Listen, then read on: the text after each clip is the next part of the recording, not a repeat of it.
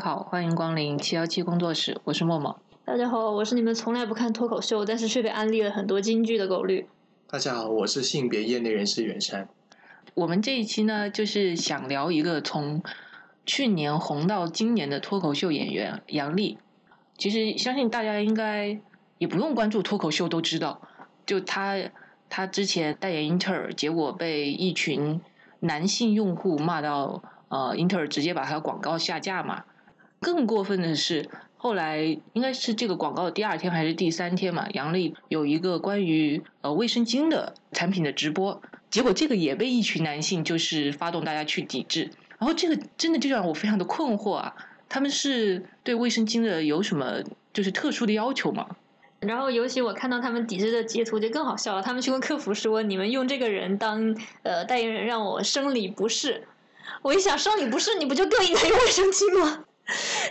对我我我非常困惑的点在于，就是如果它是别的产品的话，可能是全人类都可以用的。但是卫生巾这个东西，我真的不理解男生在什么条件下才会用到它。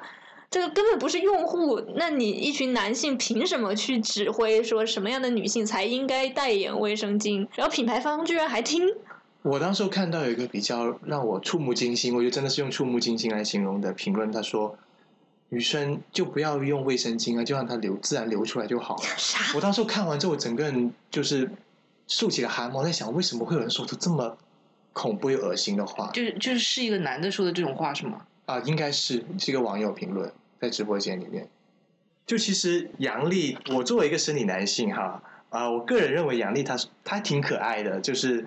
她的基本上她每一场脱口秀我都看了两遍以上，就我个人还蛮喜欢她的。其实我当时我我非常非常的不理解，就为什么大家啊，尤其是一些男性朋友为什么会这么的反感杨笠？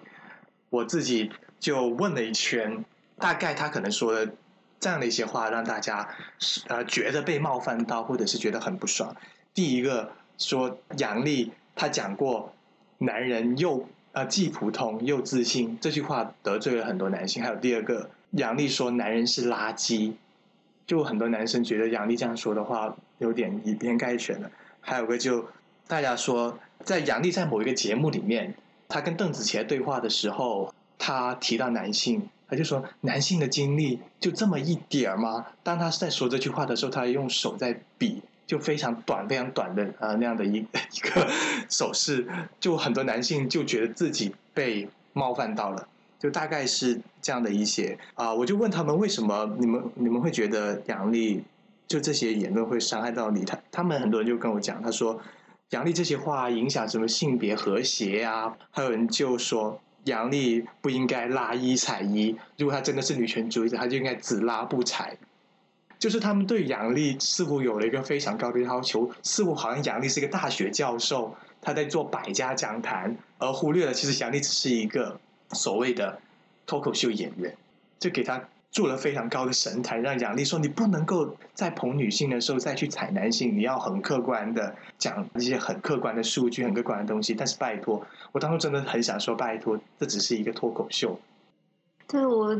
也是非常的困惑，就是为什么有人把一个人在一个。综艺节目上讲的话，当做好像是什么国家法律，或者说教科书上的一句什么话一样。其实教科书上也有写很多写错的话哈，就是当做一个那么有影响力又那么严肃认真的东西。就我们在电影里看到的，或者说其他的影视作品里看到这样东西还少吗？比如说什么呃，房间整洁没异味，不是伪娘就是 gay，那你也要当真吗？那那人生有太多可以生气的东西了吧？就我没有理解为什么大家对杨笠为了节目效果而说的话就那么生气。然后我个人承接狗狗刚刚说的话，我觉得可能在就杨笠事件爆发的点是在于什么呢？我有个朋友跟我讲，他说杨笠他呃，既然他这么不喜欢国男，就国家 男性，我不知道为什么没有这个词叫国男的话，就不要去招惹国男。他们认为杨笠去代言这个英特尔的广告这件事情招惹了国男，就是你明明不喜欢我，你还要来抢我们的饭。这样我们很生气。关于这一点，我觉得那些说杨笠做英特尔的广告就是冒犯了英特尔的所有的用户啊，这样，那他们就是假定说英特尔这个产品的所有用户都是男性。你刚刚说到的问题，正好是啊，我认为是很多人生气的原因，因为杨丽她在那个英特广告里面她说的话是，英特尔的要求太高了，比我找对象的要求都高。因为杨丽她在脱口秀里面，她比如说她说出普信男，或者是讲出男都是垃圾这个脱口秀里面，她其实就在讲自己找对象特别的难，因为她认为身边的男人啊，她她她讲了身边很多男人都太不会共情女性了，就是很多的男生比较难相处，就是正正这个点会让很多男生觉得，那你如果既然这么不喜欢我们，既然这么啊、难找，就所谓的我们都配不上做你的对象，那么为什么你还要继续来招人呢？就是很多人的抱有的心态就是，我其实是个烂货，你不买我，但又在旁边继续评价我，这让我很不开心。这是我自己的一个感受哈。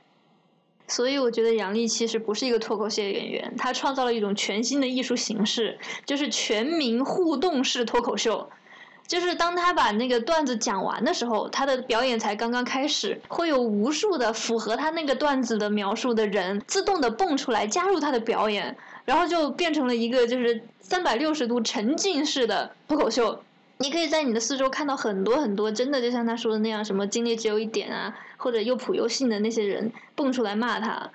所以我就觉得这个现象还挺好玩的。其实我我觉得也是这样子，就是我想试图的去共情跟理解一下很多的呃男性朋友。我觉得确实是很多的男性朋友其实自身就存在杨丽说的那些问题，当然可能不是所有的哈，就是是部分男性他就存在杨丽所说的那些问题，但是呢，他在平时的生活当中已经成为了宇宙中心太久了，平时只有他去指导别人，像杨丽所说的嘛，别人来找他聊天。那个男男性总是会觉得他总想在我身上学到一些什么东西。我觉得有很多的人可能已经沉浸在这样的一种幻想当中太久了，所以一旦他被点出这个问题的时候，尤尤其是以一种不那么好听的方式，甚至带有一些刺耳的方式提出来的时候，他整个就恼羞成怒了。其实这个问题确实是存在的，我一直都认为，因为我觉得。如果你作为一个会去听别人意见的人，如果我我觉得很多会生气的人，平时应该大多数都是不太会去听别人意见，甚至不太会去理解说女性为什么有的时候会不理自己，或者是为什么有时候给女性一些建议哈，女性会完全不想要回答。我觉得这是正是他们非常好的一个反思的机会，但我觉得他们没有从杨丽身上去获得些什么，我觉得真的是有点可惜。其实我觉得他们的逻辑完全可以用用回到他们身上，就是他们可能觉得杨笠是一个特别烂的烂人。那既然杨笠是一个烂人，你不要买他的产品，你不要听他脱口秀就完了嘛。结果不仅要听，听完了还要配合他的演出，就是 对我就我真的完全不能理解这这伙人的这个逻辑是怎么怎么诞生的。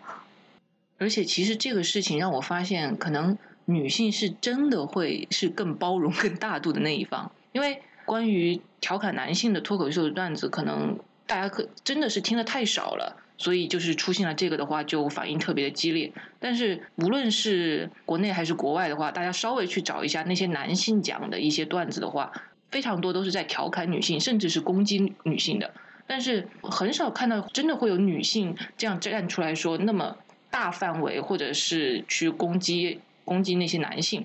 甚至是有一个脱口秀男演员叫池子，他是呃之前发过微博去怼过杨笠的嘛，他就说过一些非常非常难听的话，大概意思就是他说某个女演员特别的老，他对着那个女演员做一些比较淫秽的事情的时候，他觉得这是乱伦。他说这句话，他真的非常恶心，但是等会他在电视上说的吗？对他在脱口秀上面这样说的，我的天呐！那那个演员当时在现场吗？我忘记在不在，反正大概说了这样一句话。然后这节目还播了。啊、后面有没有看我不知道，但我现在还找到图片在网上面。OK，就确实是大家平时，呃，尤其是很多的男演员，他们在说出一些冒犯女性的话的时候，完全没有自知，而在一呃在一些女性说出了一些可能带有一点点尖锐的话的时候，整个反应就非常的大，有时候真的是非常的讽刺的一件事情。说实话，我真的觉得杨笠的脱口秀很温柔了。然后，真的，如果大家有兴趣的话，可以去找一些国外的女性脱口秀演员讲的那些，如果说杨笠的脱口秀对于某些男性的攻击力是十，那么我觉得那些女性讲出来脱口秀对于这些男性的攻击力就是致命，真的就是他们，他们其实也会那些女性脱口秀演员也会讲很多都是呃生活类的事情。其实我真的听的，我是觉得一点都不过分，因为我觉得他们讲的都是事实。确实是我问了一圈身边的姐妹，就是我当他们就是女性朋友问他们啊杨丽这件事情他们怎么看的时候，几乎所有女性朋友跟我说杨丽很温和哎，他们觉得杨丽完全没有任何出格的东西，只是稍微调侃了一下而已。身边的姐妹几乎很很罕见的一致的站在杨丽这一边。我觉得这真的是很有意思的一个现象。我还看到了有人在那个杨丽的，就是刚刚你们说的那个，她在卖卫生巾的那个直播间上面，有的姐妹说“老铁姐妹称你”，然后一下下了囤了两箱的那个卫生巾，就说这个饭就让杨丽掐到饱。不过杨丽这个事情，我真的觉得也可以应了她的一句话，就是我不知道他们的小脑瓜里每天到底在想一些什么。我有时候真的很困惑于那些去抵制他，然后在网上攻击他的那些人的一些就是逻辑和行为啊。还有就是大家一直有听到过，应该是听到过这句话，说喜剧它其实是一种冒犯的艺术嘛。我就感觉，就有些人是不是太容易被冒犯到了？不过如果大家真的这么容易被冒犯到的话，其实可以建议不要去看脱口秀了。其实我觉得，我个人尝试从。男性的逻辑去理解一下，我觉得这群人他们之所以会骂杨丽，我觉得他们是因，我觉得是因为他们不喜欢，就是会冒犯别人的一些女性。啊，我觉得有些人跟杨丽是比较相似的，比如说像那个易立静，她也是一个在访问当中也是会比较冒犯，就网上抵制她的人很多。可能这群男性他们会觉得，一个会冒犯别人的。女性尤其是用这种方式，用这种看上去没有去消解掉冲突，没有以一个更加温和的方式去表达冒犯或者是表达自己的观点的这样的一种女生，我觉得她们天然会有一种警惕跟担心感，会觉得这样的人会不会对自己所谓的权威哈造成一些影响。其实我我觉得，因为脱口秀大会里面还有另外一些人，他们就跟那个杨丽是不一样的。他们受到抵制比较小，比如说那个王雪琴、李雪琴，对李雪琴，李雪琴，她就是完完全走另外一个路线，她就没有怎么被抵制。我觉得可能大家就是很多的男性朋友更喜欢看这种，而不是看杨丽这样的。而说句实在话，像杨丽这么这么敢去挑战啊所谓男性话题的女性，真的很少。说句实在话，在目前的娱乐圈内，但是我不理解的就是，他不喜欢 OK 啊，不看就好了嘛。到底是为什么就会那么激动的要去搞到他无饭可掐的这个地步呢？这个仇恨是哪来的呢？我尝试理解，可能担心说，就是老子再不压一压，以后就会有无数第二个叫什么啊？今天我不去压一下，呃，阳历就会有第二个阳历、第三个阳历、第四个阳历出现。就我个人的理解，可能就是担心说，啊，阳历这种现象会不断的蔓延开。他们就他们经常会说，阳历这个人是。挑起性别的对立跟矛盾，他们就希望呃杨像杨丽这种挑起矛盾的人越来越少，真的是很经典。有人就给杨丽的评价就是：杨丽你可以说女性的话题没有关系，但你不能踩啊！你可以拉女性，但你不能踩男性，你只拉不踩就好了。你做一个中立的，呃，你你做一个理中客的理性中立平等的就好了，不要去踩。我真的没有觉得说。杨笠的脱口秀是在挑起性别矛盾，就是那些所谓的矛盾，他一直都是在那个地方的，只是大部分的时候大家都当做没有看见而已。而且我觉得很，对于很多男性来说，他们甚至都不觉得那是矛盾，他们就觉得这就是一个日常的生活，就是世界就应该按照这个方向，按照这个形式继续的运转，他们根本就没有意识到这个问题。我觉得杨笠就像是呃皇帝的新装里面那个小孩。他把那个皇帝身上的最后那一块遮羞布给说破了。其实我觉得他大概是这样的一个人，因为我觉得杨丽她首先就是一个人啊，然后再是一个啊女人女性啊，就是我不觉得就是她的那个性别在这里的话需要被那么的去放大。但我觉得从这一点的话，其实近年来，其实我也关注到，就是在微博或者在网络上面的话，就是这群男生就是会去在很多性别议题上面会去发表一些很不友好的坏的一些男生，跟一些会想要去啊、捍卫或者是想要去反驳这些男生的一些女生，在网络上面的这种冲突跟争论，我我发现是越来越激烈，越来越凶猛。包括从杨笠这个事件里面所展现出来的双方之间的那种交火、那种战斗，就是 啊、我还记得当天杨笠事件爆发的时候，我打开微博，我还问狗绿说：“哎，怎么杨笠这个人突然间这么火？之前都没感觉他这么火。”然后他就跟我说：“哦，也是这样，因为我在微博上看到有好多人说我支持杨笠，我是女权主义者。然后另外一方面，我又看到很多人说啊、我要抵制杨笠，因为杨笠挑起性别对立。我会发现两派的声音真的就是像在开战一样，特别的激烈，无休止的，而且有的时候是好像双方都听不到对方说什么的。其实我们跳开杨笠这个人来讲的话，我也包括今年、去年看到了很多很多的性别议题，呃引发的论战。啊那这这样的论战呢，好像又不是这种嗯比较理性的互相讨论，而单纯的变成了性别对立。那比如说，今年有好几个广告因为挑起性别对立而下架嘛，包括那个网红的奶茶呀，包括那个一个什么那个化妆棉做化妆棉的拍了一个呃广告视频，就说有一个男的半夜尾随一个一个人走夜路的女生，然后呢尾随着尾随那个女生就很害怕嘛，后来他就想了一个办法，就拿出了这个品牌的化妆棉，然后就现场卸妆。卸完妆回过头呢，这个本来是一个文静娇巧的女生的形象嘛，卸完妆之后就变成了一个中年大汉。然后一回头，然后那个尾随他的男人就直接吐了。他们应该是想要通过这个广告来说自己的化妆棉特别好，卸妆卸的特别彻底，但是莫名其妙就就做成了这个鬼样子。当时这个广告也是在网上被骂的一塌糊涂，然后就是说呃丑女啊什么之类的。仇视女性这个词最近在网上出现的特别特别多。然后呢，基于这些性别对立呢，呃，双方又都发明了很多可以说带有一定互相羞辱的意味的词语吧。比如说那个女性去散播女权主义的思想，他们会说是打拳。然后呢，男性会说自己是什么健全师，就鉴别他鉴别人家是不是女权主义者的，大概就这么个意思吧。然后又互相打拳，然后又是什么又发明什么词叫什么国男，不是男人的男，是那个虫字旁的男。然后又什么小屌子，然后男性也是发明了各种就是这样的词，变得双方好像矛盾特别的大，然后一触即发，随时双方就能起来打一架。我觉得正是因为这个社会或者这个世界对于性别的很多的问题，真的关注太少了。其实大家有的时候平时可能真的忍了太久太久，很多话都一直没说。其实这个问题不不仅是包括女性，男性其实有的时候也会深受其害。之前我们好几期都已经聊过，就男性本身也会受刻板印象影响，而女性受到的不友好的对待也非常非常的多。但是我们目前能关注到的地方非常非常的少，而且很多的一些社会配套设施各方面的话都没有充分的考虑性别友好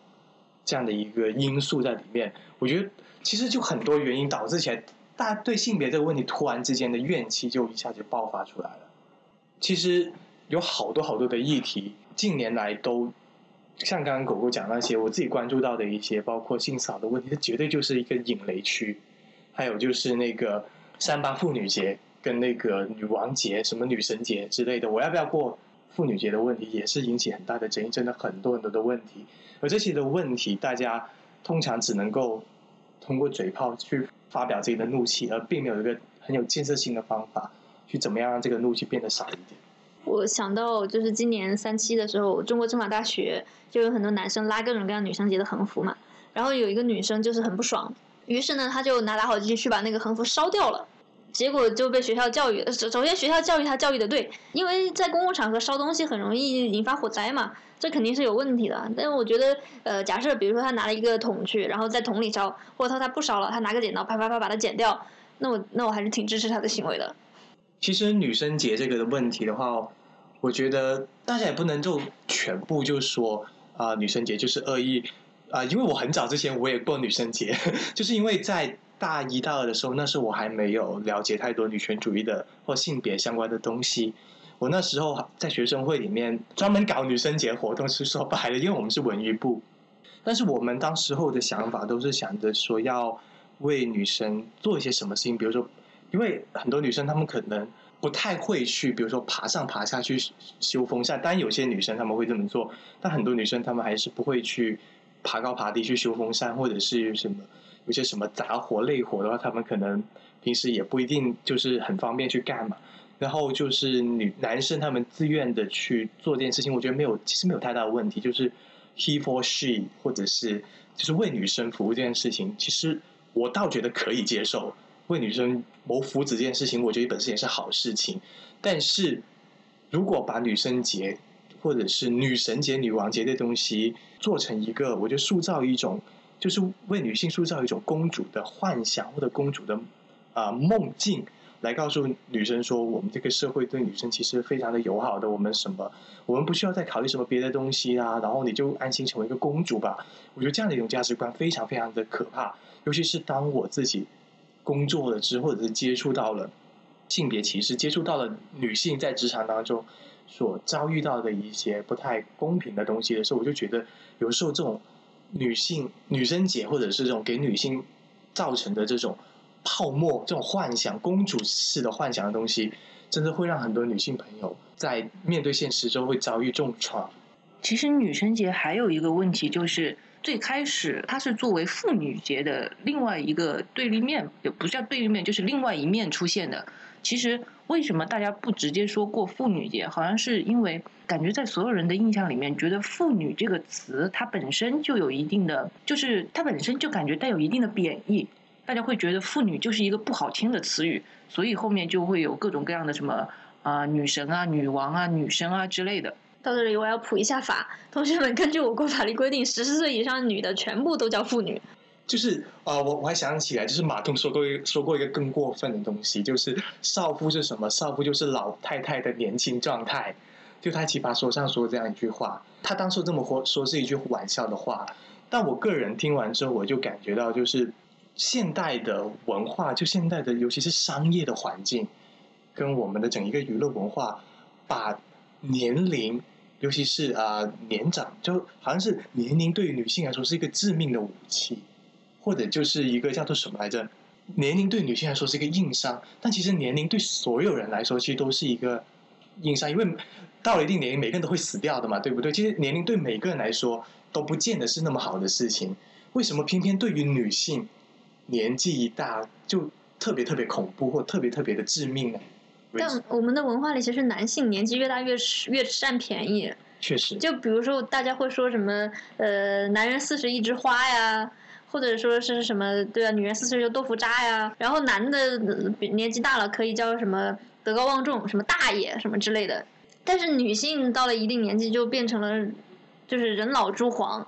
就是男性随着年龄增长出来的好像是什么智慧或者经验什么之类的东西，但女性好像随着年龄增长就就没拿到什么好东西。所以姐妹们就很聪明，创造了一个词叫“油腻男生”，就是专门来形容一些年纪很大，然后呢又很油腻，就是做出一些行为让你觉得很不舒服的。就他们也创造了一个词出来，这样去反击。其实我们女生。啊、呃，相比起来，其实要干爽不少。其实就 即即便年纪大了，也很干爽，就是也不会说给人一种感觉很不舒服的感觉。我自己的一个理解。你可以去代言姨妈巾了，真的。我也是，我说我说我我感觉你在做卫生巾广告。就是其实我们刚刚讲的这些不难听出来，就发现真的对于女性的一些形容词，往往负面的会比较多，特别是当。女性的年纪越长的话，可以用来形容她的负面的词语就更多了。但是男的的话，你看还需要女性去发明一个中年油腻男生这种说法。其实说到这里，我有点想接回刚刚那个普通，我想谈一下为什么这么多男生会这么的油腻。我觉得一个很重要、很重要的原因，还是因为他们害怕自己普通。其实我觉得很多男生都是普通，但他们很害怕承认自己是一个很普通的人，就会给自己很大的压力，总是觉得我好像被上天赋予某种使命，但其实并没有，也没有这个能力，也没有这个运气哈。但他总是会不愿意去承认这件事情，然后给自己很大的压力，他就有可能去养成一些不好的生活习惯，比如说抽烟喝酒啊。啊，然后疯狂的撸串啊，吃很油腻的东西啊，什么之类的，去排解自己的压力。串做错了什么？你不要对串有那么大的意见。我说是疯狂的撸串，健康撸串可以，偶尔撸串可以，但如果经常撸串，那很容易就变成油腻的体质了嘛，对不对？我觉得很多人就是因为这个原因，然后就放弃自己身材管理。人在很大压力下面、很焦虑的情况下面，就很容易给自己找借口去放纵，去放弃自己的能力提升。放弃自己的啊身材管理等等，我觉得这，我觉得真的是男生朋友们，如果真的是一个很普通的接受吧，没有关系的。对我，我其实没听懂，就是因为这个地球上不只是男生，这个地球上几乎绝大多数的人类，他都是普通的嘛。因为你，你不可能每个人都是伟人，或者都都是行业精英嘛。那一个行业精英下面一定是千千万万的普通人垫起来的嘛。为什么普通就就会有压力呢？因为。我从小到大就被教育成像杨丽所说的，我们是宇宙的中心啊，我们每一句话都要为人类的发展指明方向，我们怎么能普通啊，对不对？所以呢，我觉得很多人从小就有这种英雄梦，你知道吗？就给自己戴了太高的高帽，给自己背了太重的压力，总是觉得我自己这一生要是没有什么成就，都要愧对家人，愧对乡亲父老，但其实没有人在期待他什么。有英雄梦的话，你就去拯救人类啊！去攻击一个女生算什么英雄呢？对，我真的觉得他们去攻击杨丽，还不如去抵制一下，不对，去支持一下新疆棉花。我我真的是，我想起我有个亲戚，小时候就有个亲戚，小时候跟他的儿子，就是问他儿子梦想什么，他的儿子就说：“我的梦想是想成为一名医生。”那我们都觉得挺不错的，要成为一名人民医生嘛，就是救死扶伤的，挺挺好的。结果他爸就跟他说：“不行，你的梦想是要成为。”主席，你的梦想要成为国家主席，你要带领中国人民冲出亚洲，实现全民致富。当初在想，天啊，你儿子这么普通，怎么可能能实现这个伟大的梦想呢？就算他不普通，中国也只有一个主席啊。而且还有一个，还有一个例子也是很有意思，就是啊，我有个亲戚也是他的那个儿子，表现非常的一般，做出各种各样的奇奇怪怪的事情，就让家人特别的担心跟头疼那种。然后呢？我们就劝他儿子，就是去当兵，在部队里面好好锻炼一下自己，改掉身上那种坏毛病嘛。结果那个亲戚就跟我说：“好难不当兵，我的儿子以后可能是要做什么省委书记，要做，就降低了一点自己的要求，以后做什么省委书记、市委书记的，不能当兵。”我我们我们当时所有人都在想：天啊，为什么会有这么大的梦想？不是，就算他真的要当省委书记，为什么就不能当兵？我真的没听懂。就是有一句俗话叫做“好男不当兵”，而且还有很多这种类似句是“好男不怎么怎么样，好男不怎么怎么样”。不是有一个什么叫“好男儿精忠报国”吗？为什么会有“好男不当兵”这种说法？对啊，我我真的对这个逻辑很困惑。还有什么“好男不入厂”啊之类的这种类似？不入什么东西？厂子？工厂？不进工厂里面？对，就是有，总反正就是男生这个东西总是会有很多奇奇怪怪的 title，很多奇奇怪怪的。期待放在他们身上。天呐，说这句话的人知道我们中国有多少国家领导人是从工人起步的吗？我真的觉得他这个倒不是什么 title。你刚刚说的什么好男不当兵，好男不入厂是吧？就感觉那个好男他就应该就是。我生下来就是一个好男，然后我就按照好男的那个轨迹就这样走上去，就是我就应该一路顺畅。我一个等会儿有这种他又不能进厂，又不能当兵，那他应该干嘛？对，就是在办公室里面。对，就感觉就是我指点江山，我什么都不需要做，但是这个世界就应该围绕我转。对，就是我的每一句话都为人类的发展指明了方向，就这样子，就坐在办公室里面看着地图指点江山，这里一个工程，那里一个。啊，水坝突然大概是这样子，才符合他们心中的期待。对，我我我是也就如果要讲这方面的故事，那个故事可就讲不完了。对我经常见到就是有，比如说高中的小男生，平常考试总分只能考个三百分，然后觉得自己可以上清华，也不知道是哪里来的自信心等等吧。就这样的事情还蛮多的，但一直搞不懂他们的小脑瓜里到底在想什么。说句实在话，我觉得这已经不仅仅是一个调侃的问题，我觉得这是确确实实很多男生。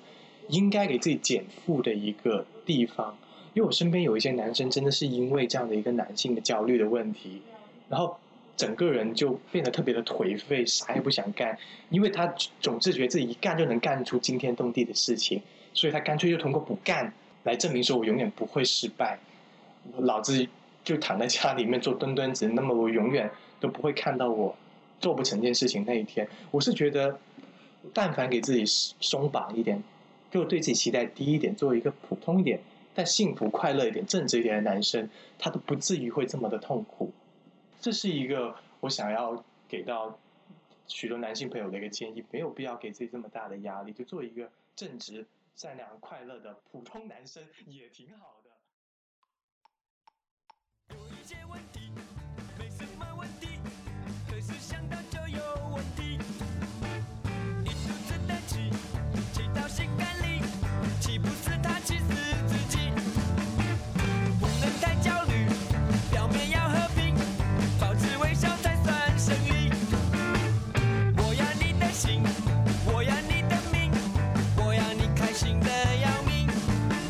手牵